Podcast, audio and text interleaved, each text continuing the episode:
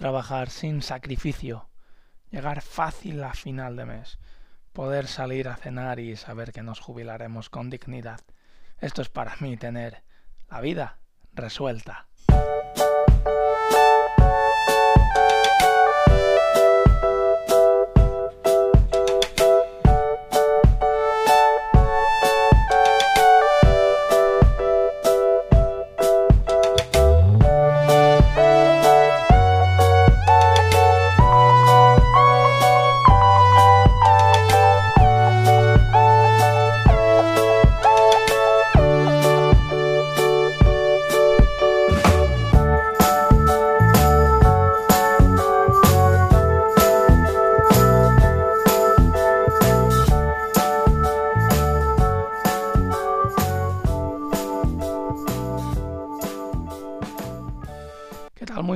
Bienvenidos un día más a la vida resuelta, bienvenidos a este capítulo número 42 ya, bienvenidos a una manera de gestionar nuestras finanzas personales para conseguir que el dinero sea una herramienta para nosotros, no un lastre, no un fin, sino al final un instrumento que nosotros tengamos para poder llevar a cabo la vida que nosotros queremos, no tener que aguantar un jefe si no queremos no tener que eh, pasarlo mal. Al final, llevar pues una vida bastante digna. Y eso, pues lo enseñamos aquí en la vida resuelta, maneras de gestionar nuestro dinero. Bien, avanzamos una semana más, avanzamos un día más. Y hoy nos encontramos en un capítulo que es media vida prácticamente en todo, todo este mundo de las finanzas personales, porque eh, hoy vengo con un concepto que es la inflación. Eh, a ver, de aquí se derivan eh, muchísimas afirmaciones que giran en torno a este concepto y que ayudan a eh, entender este concepto, ayuda a explicarlas. Como por ejemplo aquella frase de Kiyosaki de el ahorro es para perdedores o em, ahorrar es poner tu dinero a dormir. ¿Qué significa todo esto? ¿Y qué se esconde detrás de cada una de estas expresiones? Bueno, al final empecemos por el concepto básico de inflación. La inflación no es más que el aumento de los precios eh, de manera continuada en el tiempo en un país determinado. ¿Vale? Esto es inflación. Mm, sin más. ¿Qué pasa? ¿Qué nace a partir de ahí? ¿O cuáles son los problemas? Bueno, el problema principal es que, claro, si el dinero, eh, perdón, si los bienes suben de precio a lo, largo, a lo largo del tiempo y de manera sostenida, lo que ahora cuesta 5 dentro de unos años valdrá 10. Pero claro, tu dinero se va a ver perjudicado, porque si en ese momento tenías 5, podías comprarlo de 5.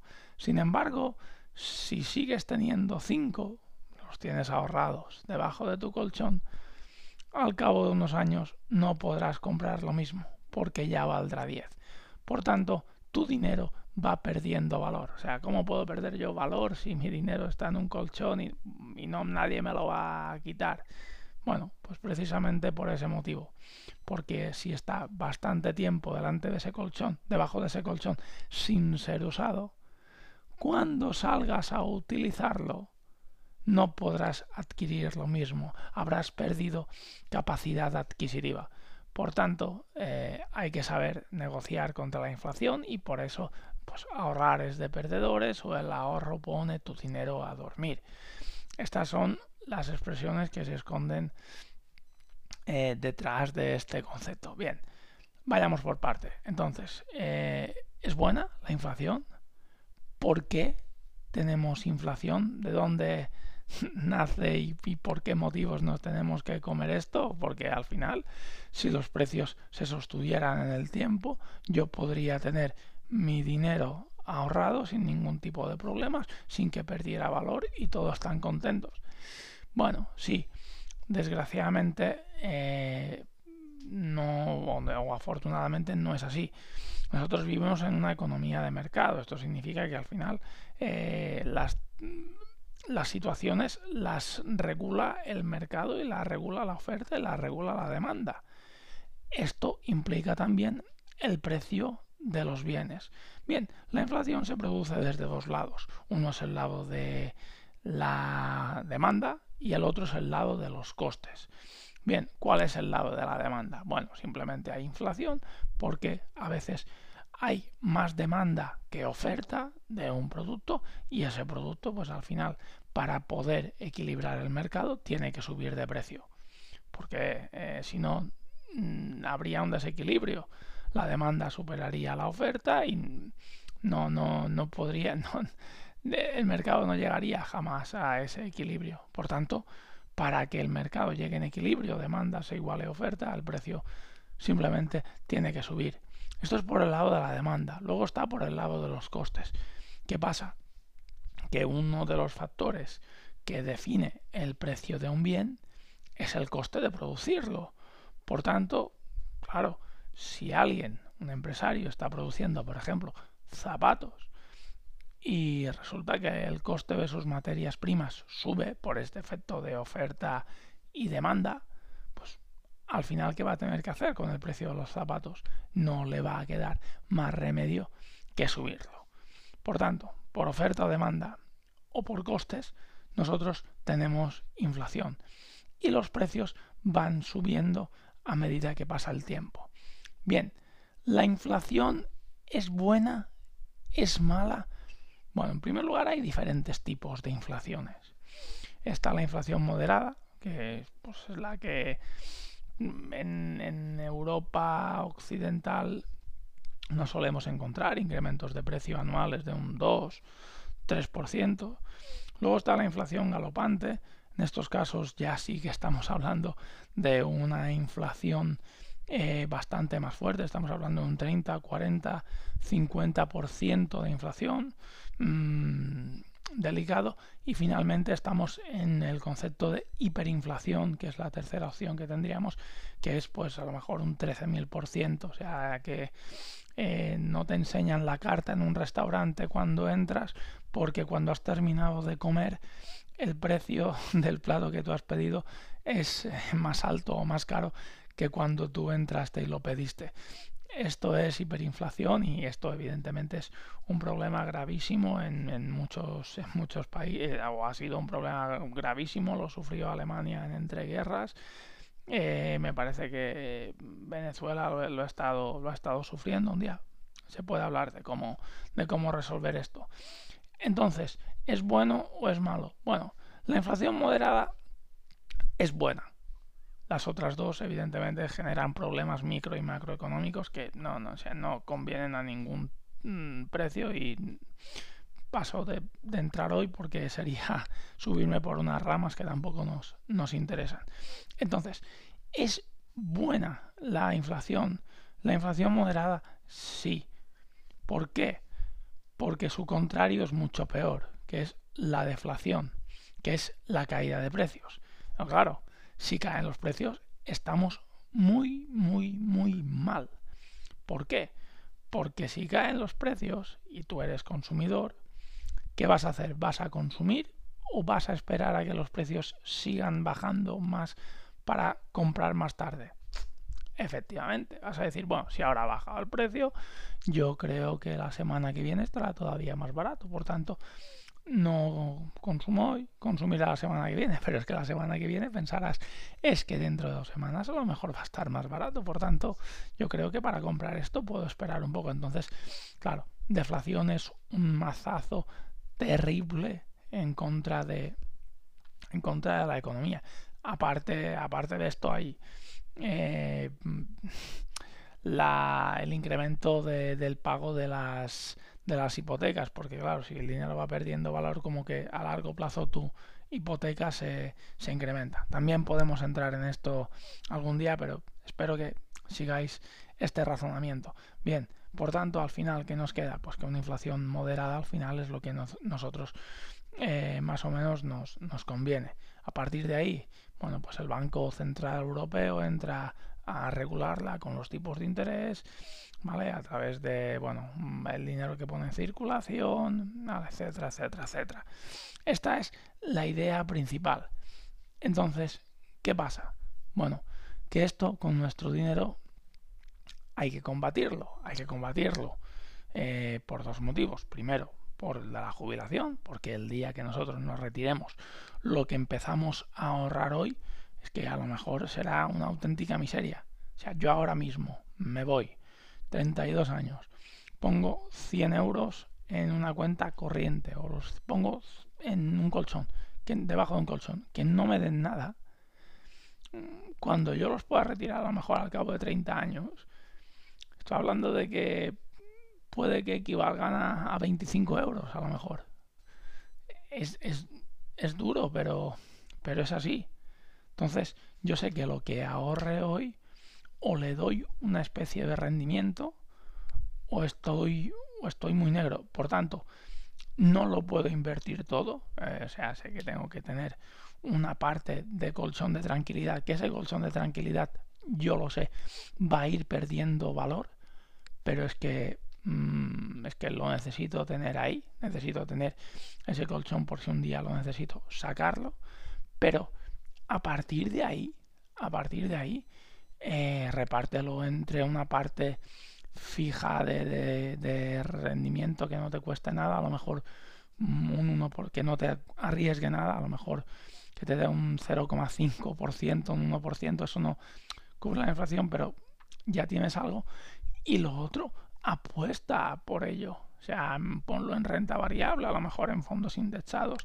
Hablaremos de todo esto, pero que trabaje, porque si no, para tu jubilación vas a tener un problema grave. No, yo es que estoy ahorrando y lo estoy metiendo todo eh, debajo de la caseta del perro en un pote de, de colacao. Vale, perfecto.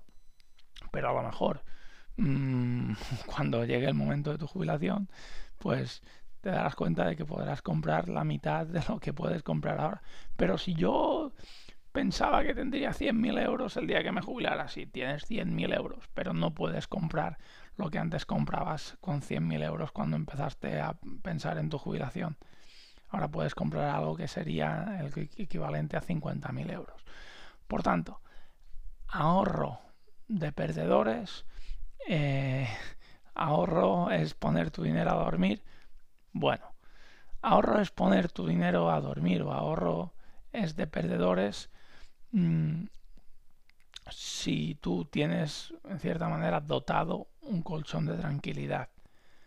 Si no tienes colchón de tranquilidad, yo en primer lugar lo primero que te aconsejo es que cojas tu dinero y lo armes. Colchón de tranquilidad es aquella cantidad de dinero acumulada que te permite vivir eh, un año al menos de tu vida sin que te entre ningún tipo de ingresos, sin que tú tengas problemas, ¿vale? Es decir, bueno, ahora me paro de, que entre dinero en mi cuenta corriente, pero con lo que yo tengo ahorrado puedo vivir un año sin problemas. Eso es tener tu colchón de tranquilidad.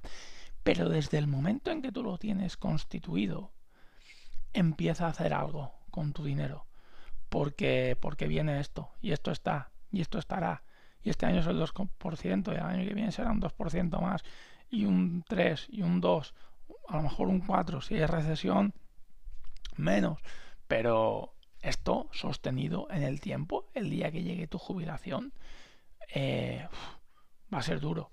Por tanto, la inflación no perdona absolutamente a nadie.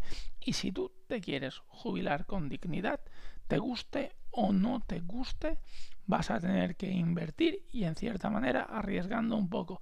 No, yo es que no quiero invertir en, empresas o en renta variable. No te digo que lo metas todo. Y dependiendo de tu edad, te conviene un porcentaje en renta fija que no genera tanto tanto riesgo y las posibilidades de pérdida son menores, pero una parte la vas a tener que poner en renta variable. Lo digo porque conocer la inflación, al final eh, los costes de los productos van a subir. Imagínate lo que nos estamos gastando en, gasolina, lo que nos hay bolsas de plástico, todo lo que funciona con petróleo. Y ese es un, es un bien que es finito y que por tanto al final, a medida que nos vayamos quedando sin él, va a incrementar su valor por tanto va a incrementar el precio de todo lo que nosotros compramos que está hecho a base de petróleo. Eso es una inflación de costes que se va a ver repercutida en todos los productos que nosotros compramos. Por tanto, claro, 100 euros debajo de un colchón dentro de 10 años eh, son 50. ¿Entendéis por dónde voy? Por tanto, entended lo que es la inflación. Entended su fuerza. Entended que no la para nadie. Y entended que uh, primero hay que constituir un colchón de tranquilidad, pero a partir de ahí, haced algo con vuestro dinero. Hacedlo. Hacedlo y vamos a hacer un ciclo de inversión y de eh, conceptos básicos de, de, cómo invertir. Pero algo hay que hacer ahí. No, es que a mí me da miedo porque eh, voy a, a lo mejor a perder dinero. Es que lo vas a perder de todas maneras. Lo, lo vas a perder de todas maneras. O sea, tienes dos opciones no invertir nada y perderlo, seguro, seguro, o sea, la inflación se lo va a comer, lo vas a perder, o invertirlo y a lo mejor, pues, eh, equilibrar esa inflación y poderlo sacar adelante. Pero mm, poco más va a haber, compañero, compañera que me estés escuchando. La inflación no perdona a nadie. Y ahora que ya sabes qué es, cómo funciona y que no se va a parar, actúa. Porque, como siempre digo, pues no eres responsable de la cara que tienes, pero sí de la cara que pones. Si alguien necesita algo mío, que entre en mi web, en la parte de contactar, dudas, sugerencias, ruegos, preguntas serán siempre bien atendidos y los contestaré aquí en el podcast porque al final una duda de alguien siempre puede resolver la duda de, de muchísimos más y, cuando alguien realmente tiene un problema no suele ser el único.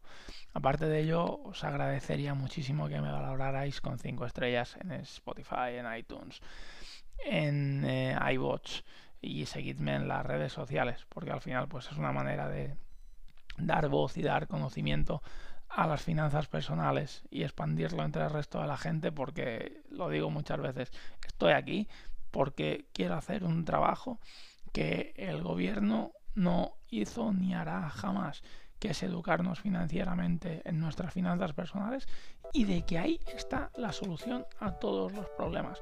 Y por tanto nunca van a empezar por ahí, porque si la gente tuviera un alto nivel de educación financiera, sería el país una auténtica maravilla. Problemas de las pensiones, problemas de las deudas a, a largo plazo, yo creo que resolveríamos mucho. De tanto, ellos se van a presentar como tu solución a todos tus problemas sin al final eh, pensar en ti. Por tanto, desde mi, desde mi posición, a muerte con las finanzas personales. Nada más. Lo dicho, si alguien me necesita, estoy en mi web, pereganet.com. Nos vemos mañana. Un abrazo a todos.